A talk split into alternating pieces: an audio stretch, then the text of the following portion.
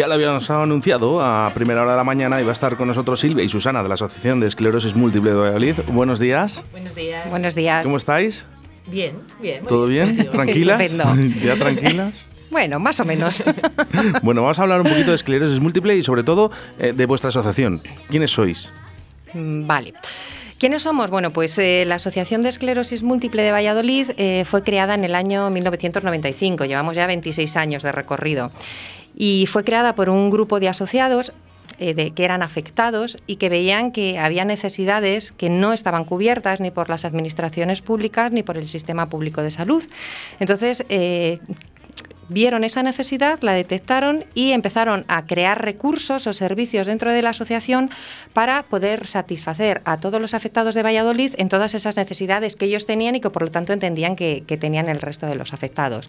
Y bueno, la asociación ha ido pasando por diferentes fases a lo largo de todos estos años hasta que en el año 2000 aproximadamente eh, los servicios se profesionalizaron y eh, se fueron extendiendo. Entonces, ahora mismo tenemos, eh, aparte de, ser la asociación como tal, tenemos el reconocimiento, por ejemplo, de entidad de utilidad pública, lo que nos confiere una, una transparencia al estar, eh, digamos que auditados por el Ministerio del Interior en todo lo que hacemos y el reconocimiento tanto de la Junta de Castilla y León para poder hacer prestaciones vinculadas como eh, de la Consejería de Sanidad al ser, tener el reconocimiento de centro sanitario, que acredita un poco bueno, pues toda la profesionalidad eh, en la que estamos trabajando y, con la que intentamos ayudar a todos los afectados de la provincia. ¿Sabemos el número de afectados que tenemos ahora, por ejemplo, en la provincia de Valladolid? ¿Podemos vale. saberlo? Lo podemos saber aproximadamente. Realmente no hay registros como tal de afectados de esclerosis múltiple, pero sí que es a través de la relación que la buena relación que mantenemos con el SACIL, bueno, pues nos pasan registros de los de los sistemas informáticos tanto de Medora como de Jimena, que son los dos sistemas informáticos que se manejan en, la Consejería de Sanidad, y la estimación es de unos más de 900 afectados en, en Valladolid. Son muchos. Son muchísimos. Son muchos. En, comparación con otras eh, ciudades, otras provincias, ¿cómo hacéis también ese balance? Eh, estamos más o menos en la media. Estamos más o menos en la media, un poquito por encima de la media de, España. Aunque es que, ¿sabes lo que pasa con estos casos? Que uno ya es mucho. Sí. me preocupa mucho porque hablo mucho con, ciertos familiares, ¿no? amigos, ¿no? sobre este tema. Eh, me preocupa mucho esas diferencias que hay entre esclerosis múltiple y ELA. la gente piensa que es lo mismo. No, no es lo mismo. no. es lo mismo. Muchas personas tienden a confundir la esclerosis múltiple con la esclerosis lateral amiotrófica, que es la ELA, aunque ambas enfermedades son neurodegenerativas y afectan al sistema nervioso, lo cierto es que se trata de patologías que tienen síntomas, consecuencias y pronósticos totalmente diferentes. En la esclerosis múltiple, por ejemplo, es una enfermedad autoinmune, en la cual se deteriora la mielina. En la ELA en lo que se ven afectadas son las neuronas motoras, encargadas del movimiento voluntario. También hay una diferencia en la edad, por ejemplo, en la que se diagnostican. La esclerosis múltiple se considera la segunda causa de discapacidad no traumática en personas jóvenes. Se diagnostica entre los 20 y los 40 años. En cambio, la EGNA, el diagnóstico es entre los 40 y los 70 años. Hay una diferencia también en síntomas porque la esclerosis múltiple los síntomas son motores, sensitivos, cerebelosos, cognitivos, y en la ELA son puramente problemas motores. Y por supuesto también hay diferencia en la evolución de la enfermedad. En la esclerosis hay varios tipos, hay esclerosis múltiple eh, recurrente eh, remitente de brotes o progresiva. Em, pero el progreso de la, enfermedad no es tan eh, rápido como puede ser una esclerosis lateral amiotrófica, que es una progresión constante. Y no sé, por último, a lo mejor los tratamientos. En la esclerosis múltiple hay muchos tratamientos, muchas opciones de tratamiento, y en la ELA no existe un fármaco que permita retrasar claramente su progresión. Y la mayoría de los tratamientos se centran en aliviar los distintos síntomas que causa la enfermedad más o menos, yo creo que así con esas ideas, ¿no? Sí, sí, sí. sí. en, vuestra, en la asociación vuestra de esclerosis, ¿también existe también eh, afectados de ELA? Sí, eh, ahora mismo en Valladolid no existe ninguna asociación que atienda a los afectados de ELA. Eh, y nosotros siempre hemos atendido tanto a enfermos de ELA como a lo mejor de otras patologías desmelezantes que, que no tengan asociación donde puedan ser atendidas. ¿Cómo podemos eh, observar ¿no? que, que, alguien, un familiar incluso, o nosotros mismos, eh, podemos tener síntomas ¿no? de este tipo de enfermedad? ¿Por dónde empiezan los principios? Porque, claro, llega un día, te encuentras mal, vas al médico, te lo detectan. ¿Hay alguna forma que digas, voy a ir al médico antes? Pues hoy en día la verdad que tenemos unos neurólogos fantásticos y unos médicos fantásticos aquí en Valladolid. Y la verdad que hay gente que puede debutar, como hemos dicho, por brotes y puede levantarse, por ejemplo, un día y como no, lo hemos comentado, pero la esclerosis múltiple afecta al sistema nervioso central, que es el cerebro y la médula espinal. Entonces, ¿qué pasa? Que depende de dónde afecte, tenemos unos síntomas. Puede afectar, por ejemplo, a la vista y levantarnos un día y decir, pues veo borroso, mareado, veo mal. ¿eh? Mareado. Claro, claro vemos, podemos ver doble y entonces mucha gente lo que va directamente pues es eh, a que le mire el oculista y le dice, no, no, esto no es del ojo, eso al neurólogo. Y sí que es verdad que mm, derivan rápidamente, normalmente al neurólogo. Como puede haber otros síntomas eh, un poco más difíciles, como por ejemplo arrastra un poco la pierna o tiene problemas de fuerza en un brazo, pues esos síntomas a lo mejor les cuestan un poco más valorarlos, pero mm, enseguida ya tienen, ya tienen en cuenta los médicos la posibilidad de esclerosis múltiple y, se deriva al servicio de, neurología de los hospitales. Desde la asociación, ¿recomendáis que cualquier cosa que veamos un poquito rara, vayamos rápido al médico? No. ir al médico sí, ir al neurólogo tienen que ser los médicos los que vayan, los que vayan derivando. Lógicamente es un especialista que te mandará el médico familiar o, eh, otra persona. Pero... Eh, en principio lo que se denomina un brote en esclerosis múltiple es un síntoma que aparece que debuta, como, como ha comentado mi compañera Susana, que debuta de forma muy abrupta, de, forma muy brusca, que evoluciona durante más de 24 o 48 horas. Es decir, es como, por ejemplo, en, el tema de la visión que estaba comentando Susana, de repente me levanto viendo borroso, eh, cada vez veo menos y de repente dejo de ver por un ojo. Es algo que es muy violento, no, no es un, simple me, levanto borroso, pero se me ha pasado en un ratillo. No, no, no. Tiene que tener una duración en el tiempo el síntoma para que se pueda considerar brote. Si hablamos de esclerosis, eh, hay ciertos tipos, ¿no? Sí. Por lo menos tres, que yo sepa. Mm. Bueno, en principio ahora mismo la catalogación que tenemos es de eh, una primera que sería la benigna, eh, es verdad que desgraciadamente es en la que menos casos se dan, que son las personas que debutan con un primer brote, tienen una buena recuperación, con poco acúmulo de discapacidad, y no vuelven a tenerle, o le tienen en un muy larguísimo plazo de tiempo. Lo más normal es tener una eh, esclerosis remitente recurrente o a brotes, como llamamos coloquialmente, mm. que es cuando tú tienes un brote, que tienes esta pérdida de repente, eh, te recuperas pasa un periodo de tiempo largo o breve, nunca se sabe, y vuelves a tener otro brote, que no tiene por qué ser el mismo síntoma que el primero. Puede que en el primero me haya afectado a la visión y en el segundo me haya afectado a la movilidad. Ese brote vuelve a pasar, me vuelvo a recuperar, vuelvo a dejar un pozo de discapacidad, por ejemplo, en este caso arrastro un poquito la pierna, y pasado otro periodo de tiempo vuelvo a tener otro brote. Esa sería una forma de tener la enfermedad, que es la más común. Luego hay otra fórmula, que es la eh, primaria progresiva, en ese caso lo que tengo es un primer brote del que me recupero, no del todo, y lo único que hago es ir empeorando progresivamente con el tiempo. Pero no tengo esos brotes bruscos, sino que digamos que es un avance lento de la enfermedad. Y la tercera forma, que es la secundaria progresiva, sería un inicio eh, con una forma, como he descrito la anterior, en brotes, que con el paso del tiempo empieza a progresar sin brotes de forma eh, Eh, las medicaciones eh, son diferentes, supongo. Medicación. Depende el tipo, del tipo de tratamiento, me imagino que será diferente dependiendo del tipo de, esclerosis. Sí, sí, sí. Em, nosotros, bueno, hace tiempo, hace 12 o 13 años, la verdad que había cuatro tipos de medicaciones para los pacientes de esclerosis y como he comentado antes, em, la investigación eh, menos mal que ha seguido, ha evolucionado y hoy en día contamos con mucha medicación para la esclerosis. Eh, incluso antes era casi todas inyectadas, ahora hay orales, eh, hay unas que son a lo mejor una vez al año, pero eso ya es el neurólogo el que decide. con el paciente, los que deciden más o menos cómo es la medicación más adecuada. Y, ah. sí. Y bueno, lo, que hay que tener en cuenta cuando hablamos de medicación en esclerosis múltiple es que no es una medicación curativa. lo que estamos haciendo es modificar el curso de la enfermedad. Lo que se pretende con la medicación en esclerosis múltiple es que la enfermedad avance más lentamente y nos deje menos pozos de discapacidad, pero en ningún momento nos va a curar la enfermedad.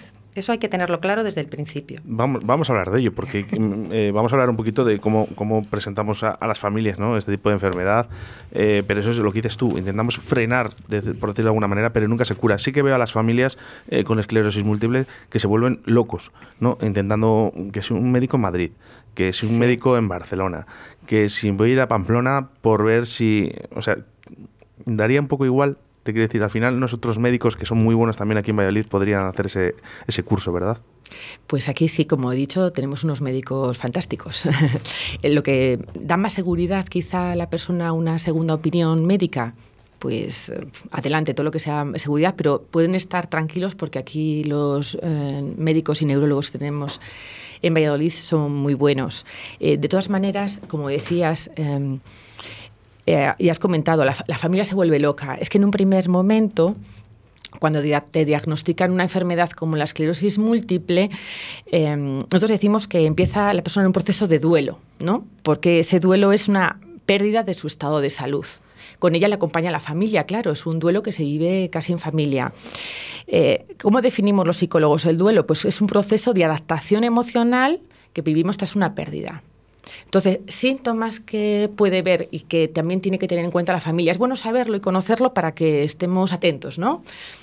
En un principio, imaginaros, ¿no? A todos, si nos diagnostican una enfermedad así con una esclerosis múltiple, algunos no sabrían de qué va la enfermedad, pero otros dicen, uff, yo conozco a gente, tienes la imagen, ¿no? Muchos tienen la imagen de lo que pueda ser la enfermedad y ese choque emocional eh, se llena de emociones intensas, dirigidas casi todas por el miedo es muy normal también que haya un bloqueo emocional y que se esté paralizado. Esta primera fase puede durar entre horas, días y hay que estar pues un poco atento para que la persona pues empiece a verbalizar y a comentar lo que le pasa. Puede haber otro momento que es esa negación, porque cuando un problema nos parece que es demasiado fuerte o no contamos con las herramientas necesarias, tendemos a hacer como que no está, que no existe. Eh, no quiero ir al médico, estoy bien, o se han equivocado, ¿no? También nos ha pasado. Me digas, cuando nos han diagnosticado algo así, que no puede ser así. Normalmente, luego puede haber, no, quiere decir que vaya todo uno tras de otro, ¿eh? pero puede ser que haya otra fase que sea de ira o tristeza. Esos, esas ideas, seguro que oímos ¿no? al familiar decir, pues no es justo, ¿por qué tiene que pasarme esto a mí? ¿Qué he hecho yo para merecerme esto? La gente no me entiende, o no importa a los demás, me siento solo. Em, eh, y entramos en ese momento, pues eso, de tristeza, de estoy desmotivado, no sé qué hacer, pues para qué, no me entienden los demás, y, o, de ira, ¿no? Como si a lo mejor la mala suerte justificara también tu comportamiento, porque, oye, cada uno reacciona a estas situaciones de una manera, ¿no? Por otro lado, podemos tener ese momento también de negociación empezamos a ser conscientes de lo que supone tener una enfermedad, empezamos a ser conscientes de las emociones, los miedos, las inseguridades y ya vemos las estrategias y recursos que tenemos para como última fase, que es como hemos dicho, la aceptación, que es integrar la enfermedad dentro de, nuestra vida. Esto, como decimos, es un proceso que incluye cambios al estilo de vida, involucra también a la familia y al entorno, creo que sí, porque eh, la familia es un sistema, ¿no? Cuando cambia alguien de la familia, cuando alguien tiene una enfermedad, le diagnostica una enfermedad, pues cambia el sistema. Ahí, si busco por internet. Sí. ¿Vale? Uy, uy. Es que esto, hace mucho daño. No es verdad, porque en el momento que nos, diagnostican algo, ¿no? Hmm.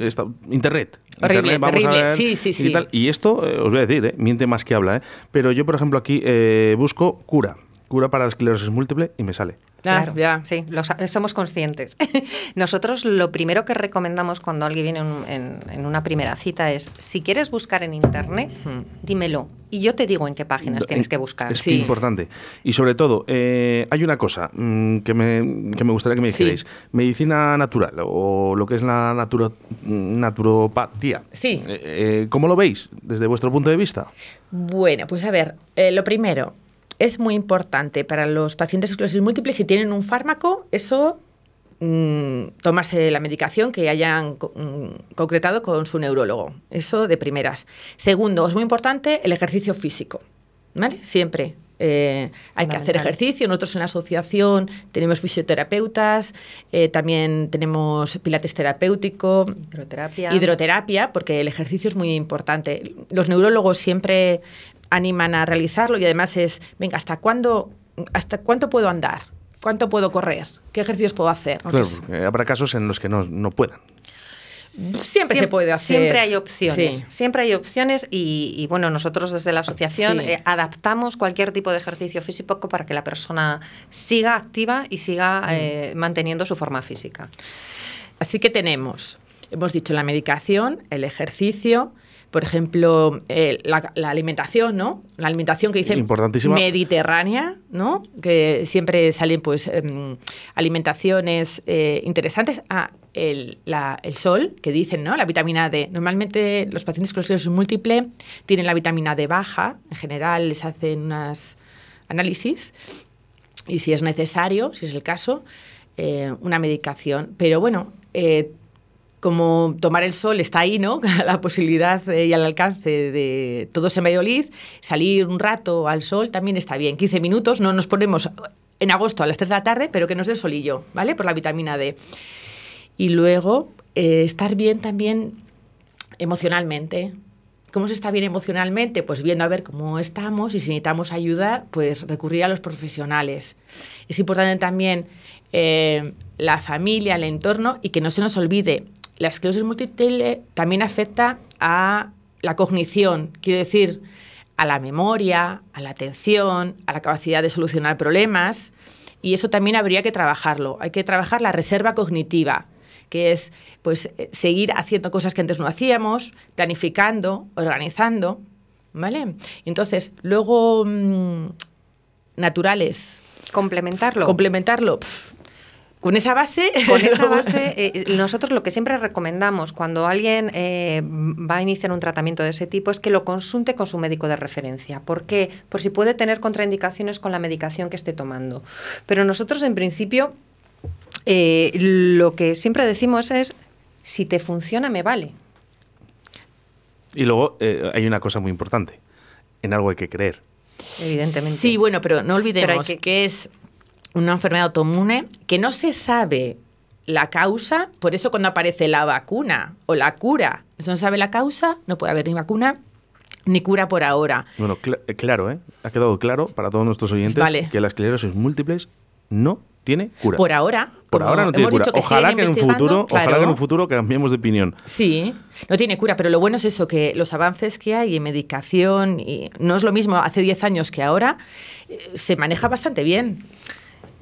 Y sobre todo eh, el, avance que ha habido en los métodos diagnósticos también. Yo empecé a trabajar en la asociación hace ya 16 años y te encontrabas con gente que había tardado en tener el diagnóstico 7, 8, 9 y 10 años. Ahora mismo, como comentaba mi compañera Susana, tú vas al médico de cabecera y rápidamente identificas si ese síntoma puede ser neurológico, de ahí te derivan a neurología y en periodos muy breves de tiempo tienes un diagnóstico y por lo tanto ya puedes empezar a tener un tratamiento modificador de la enfermedad, cosa que hasta hace no tanto tiempo ni tan siquiera existía. Eh, hablábamos antes un poquito también del tema familiar, ¿no? Porque también eh, yo creo que, repercute bastante ¿eh? en, el, entorno familiar, sobre todo amigos y familiares, ¿no? ¿Cómo se prepara ¿no? a, las familias cuando va un alguien con esclerosis a la asociación? Me imagino que las familias también tenemos que estar preparadas. ¿Quieres empezar a decir algo? vale, yo normalmente hago la acogida y la hago normalmente dentro del entorno familiar, porque si bien es cierto que eh, el diagnóstico es uno y es a una persona, la enfermedad afecta a todo un entorno familiar. Y todo ese entorno familiar tiene que estar preparado y tiene que estar informado. Fundamental, una información veraz. Lo que estábamos hablando antes. Por lo menos transparente. y de fuentes fiables y contrastadas, porque si no nos creamos muchas falsas esperanzas, muchas falsas expectativas. Entonces, lo primero es tener una información veraz y a partir de ahí empezar a trabajar. ¿A trabajar en qué? En función de la familia, en función del entorno familiar, en función de la afectación y de las necesidades de cada entorno, se trabaja de una forma diferente. Y nosotros desde ahí lo que intentamos es ofrecer a cada familia cubrir esas necesidades. En algunos casos, sobre todo Susana, la que trabaja con la familia, trabajamos en, en este proceso inicial, se trabaja muchas veces más con la familia que con el afectado, porque el afectado sabe perfectamente lo que está pasando en su cuerpo y en su mente. Pero la familia muchas veces no sabe cómo actuar, no sabe si sobreproteger, si al todo al contrario y dar demasiada independencia, si preguntar mucho, si preguntar poco. Bueno, pues a ese nivel eh, Susana es la que se dedica a orientar a la familia en, en todo el proceso.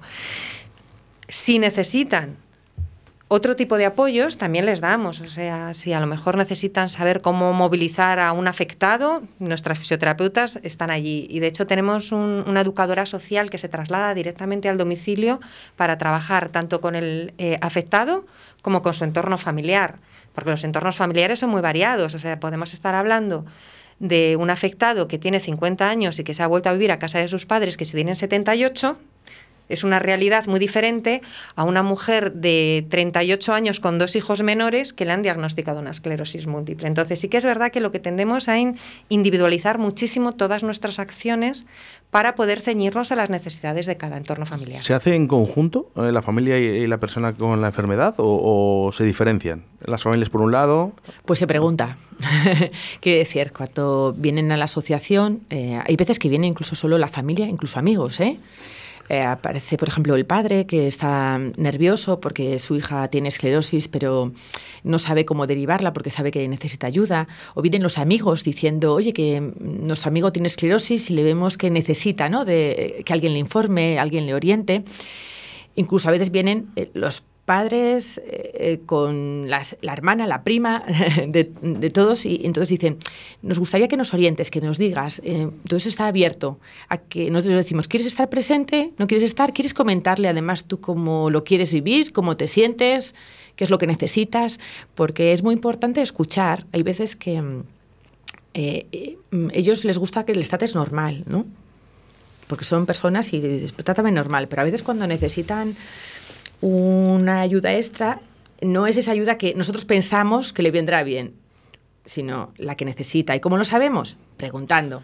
Que eso de la lectura de pensamiento no, funciona muy bien normalmente. ¿eh? Lo, que pasa, es que a mí, me da la sensación ¿no? que, muchas veces salimos a la calle y esa ayuda solo está dentro de la asociación y entre los familiares. ¿no? Porque la sociedad, yo creo que a día de hoy, para mí, ¿eh? mi opinión personal, es que no está preparada para ver a una persona con esclerosis múltiple, ¿no? Eh, incluso gira la cara o, se cambia de acera. Esto lo he vivido yo. ¿Vale? Con esta enfermedad y con otras, ¿no? Sí. Eh, ¿Por qué está así la sociedad todavía? En el año 2021, cuando es algo que a lo mejor mañana le pasa a usted.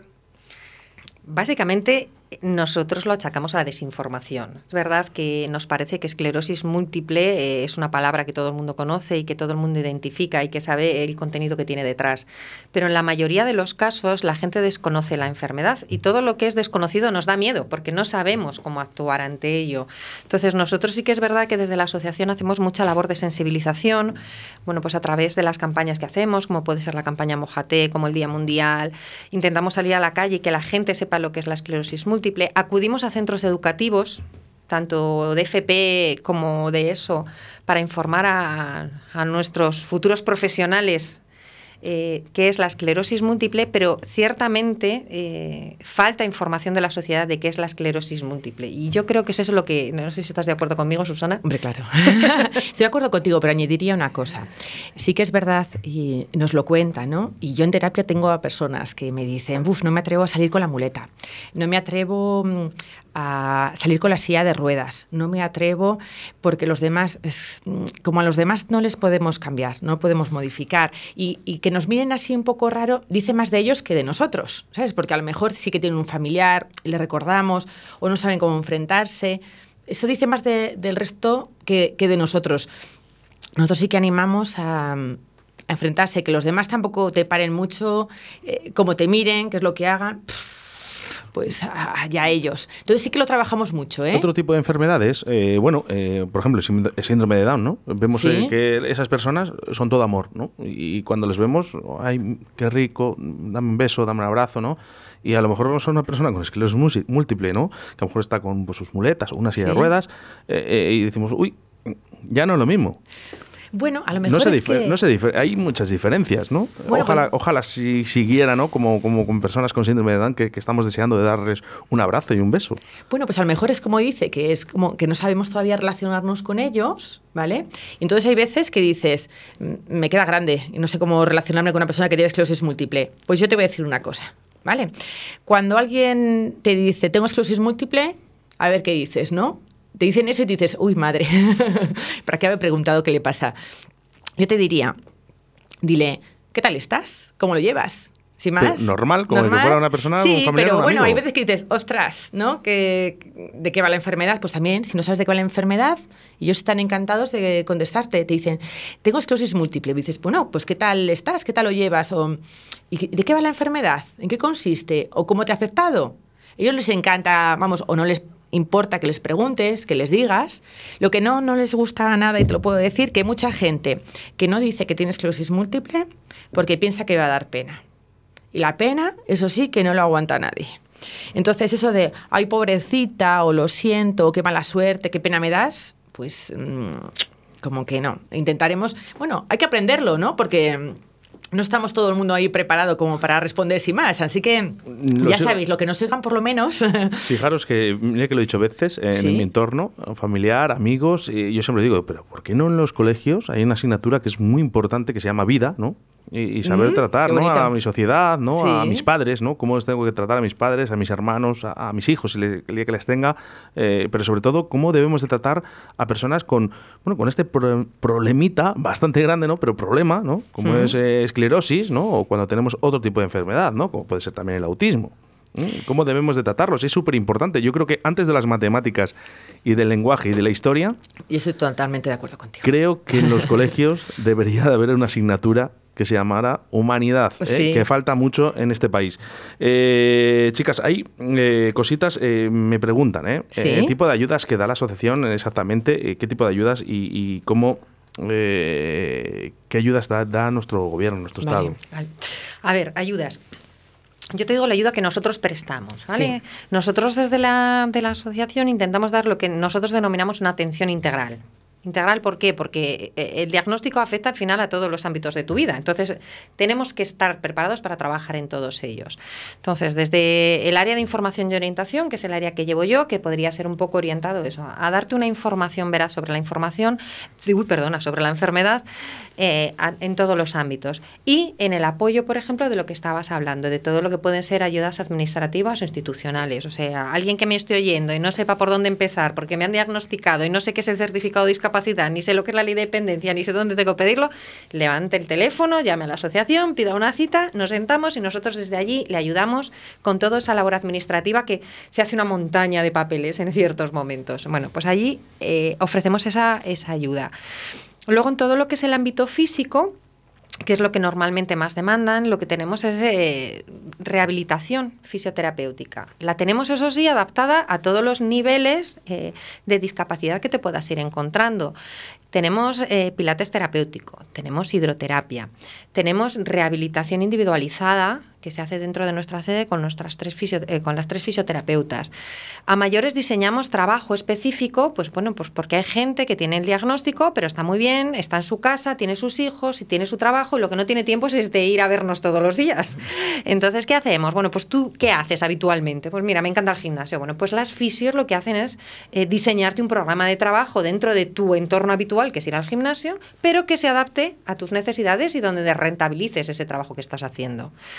Tenemos préstamo de material ortoprotésico, bueno, pues porque iniciar eh, un proceso de, utilización de un material, de una muleta, de una silla de ruedas, de un andador, es un proceso Económicamente es, complicado para ciertas familias. Es complicado económicamente y es duro emocionalmente.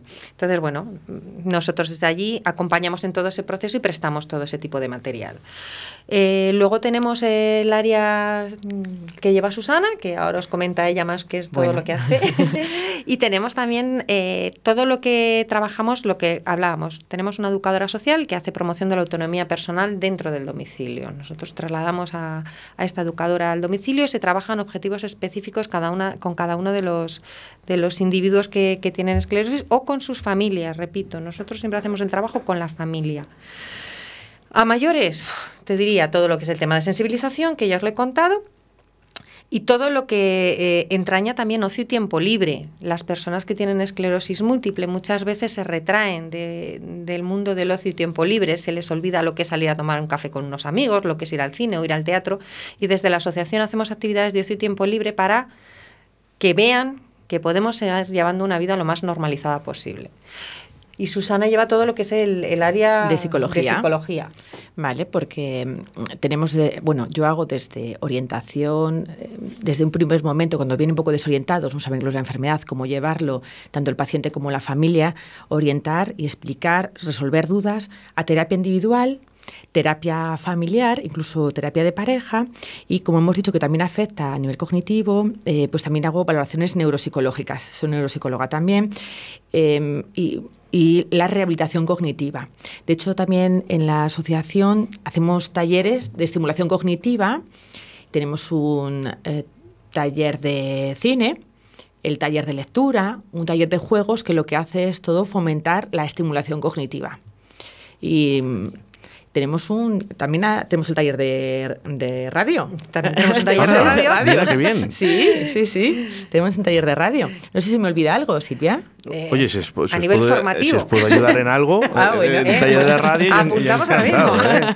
No sin ningún problema, vamos. Eh, hemos hablado de esas personas enfermas, pero resumido, eh, rapidito, pues si es posible esto, el tema de familiares, porque claro, tú ya en el momento que te detectan una esclerosis múltiple, mm. Casi prácticamente tienes que estar 24 horas al lado del enfermo, muchas veces. No, no, no. ¿No? No. Mm. Cuando te diagnostican esclerosis múltiple, como hemos dicho, puede ser que tengas un brote, recuperarte y ya seguir con tu vida normal. Eh, tener brotes, a lo mejor ahora, dentro de 10 años, en 15 años, tener brotes más seguidos. Al principio de la enfermedad es un poco más en lo que se estabiliza la enfermedad, la situación es un poco más caos, si me permites la, la palabra. Pero luego no, puede ser que sigas bien con la medicación, con el tratamiento y luego sí que es verdad que en las progresivas necesitan otro tipo de apoyo. Digo que le llaman la esclerosis múltiple es la enfermedad de las mil caras. Claro, te digo porque eh, me imagino, ¿no? A una pareja, ¿no? Con su hijo con esclerosis múltiple. Sí. Eh, venga, hoy, me quedo yo con él. Mañana tú también, porque al final tiene sus trabajos, tiene el tipo de ayudas que se les puede dar a estas familias, incluso psicológico, ¿no? Porque imagino que repercute incluso en el tema pareja. ¿Hay algo que la asociación ayude en, ese aspecto? Bueno, como te ha comentado Susana, ella lleva todo el tema de terapia de pareja y de terapia familiar. Eh, trabajamos también con los hijos. Susana trabaja directamente en muchos casos con el apoyo a los niños, porque eh, explicar a un niño de 8, de 9, de 10, o ya no te digo en plena adolescencia, con 14, con 16 es complicado, ¿no? Muy complicado. Entonces, Susana trabaja tanto con, ya te digo, con las parejas, con el entorno familiar más amplio o eh, con los hijos, ¿verdad? los hijos. Últimamente es, es lo que tengo muchísimas eh, orientaciones, no llegan a ser terapias, pero se necesita también esa orientación cómo tratar, ¿vale? Porque esa es una duda. Eh, si tú preguntas a una persona con esclerosis múltiple cómo quieres que te traten, ellos dicen, normal, normal. Trátame normal, con normalidad, como si no estuviera enfermo, como si estuviera bien. Sí que es verdad que algunas veces, como dices tú, necesitan ayudas, necesitan apoyos, porque al ser una enfermedad degenerativa, en algunos casos necesita pues, un apoyo especial. ¿Y qué hacer? Pues yo siempre les digo, pregunta y escucha lo que necesitan. ¿Vale? Porque nosotros fomentamos la autonomía personal. Por ejemplo, em, antes iba a tomarse el vermú con un amigo, pero ahora, bueno, pues es más complicado. A ver, si puede coger el coche, ir hasta a tomar el vermú, el amigo le aparca el coche para que no tenga que caminar mucho y, pues, se adapta, se adapta a la situación, ¿vale? Incluso nosotros, por ejemplo, en las caídas, también cuando vamos a, los, a dar formación en centros o explicar qué va la enfermedad, muchas veces hablamos de las caídas. Cuando una persona con esclerosis múltiple se cae, cómo, cómo reaccionar o cómo hacer, ¿no? Porque tendemos, cuando una persona se cae, ¿qué hacemos normalmente? tendemos a levantarla, ¿no? Es automático. Rápido, además. Sí. Por lo menos por mi parte. Que aunque, menos con mi sobrina, ¿eh? Ah. A mi sobrina le digo, venga, levántate. Sí, venga, gracias. Vamos, venga, levántate. Vale, pues en este caso lo mismo. Es pararse tranquilamente y preguntar, bueno, ¿te, ¿te has hecho algo? ¿Estás bien? ¿Necesito ayuda? ¿Necesitas que te ayuden algo? Normalmente necesitan un tiempo en lo que se recuperan, luego te explican. No, me pongo de lado, me subes o me pones un tope. Nosotros hemos tenido, yo recuerdo siempre a un paciente, además altísimo, muy largo, que se cayó en el pasillo. Y pasábamos por ahí y le decía, ¿necesitas algo? Y dice, no, no, no, dame tiempo. Y pasaba la gente a su lado. Y había que esperarle. Por eso digo siempre, escuchar, preguntar y escuchar. Porque a veces hacemos más con el nervio que tenemos nosotros o lo que nos gustaría a nosotros o con lo que pensamos. No, no, no. Pregunta lo que necesitan y escucha. Por ejemplo, ¿cómo te pongo la cazadora? Antes de venir me decía Alfonso, me decía, ponme la cazadora. ¿cómo quieres que te la ponga? Porque hay algunos que hay que ponérselo como a los niños, hay otros que a lo mejor hay que ayudarles más de otra manera pregúntale cómo quieres que se lo ponga. Solo me ha dado un 5. Digo, ¿qué tal lo he hecho? Me dice un 5 solo. lo que no hay que hacer es preguntar todos los días cómo estás y cómo estás y cómo estás, porque eso transmite mucha ansiedad al paciente. Y al final que cansa, ¿no? Y llega un momento que dices, vale ya. O, por ejemplo, una paciente nuestra ha oído el otro día que decía, ay, qué pena, te veo andar y es que me das mucha pena, me das una cosa, ¿sabes? Que le decían, uff, decía, por Dios. O iba en silla de ruedas. Y sí que oyo que decía una, yo tengo que ir en silla de ruedas y me muero. Y digo, bueno, pues eso dice más, como dices tú, de los demás, de cómo no se han enfrentado a esa situación, que tenemos herramientas y tenemos capacidad para enfrentarnos a eso, y si no, pues estamos aquí nosotros pues para ayudarles.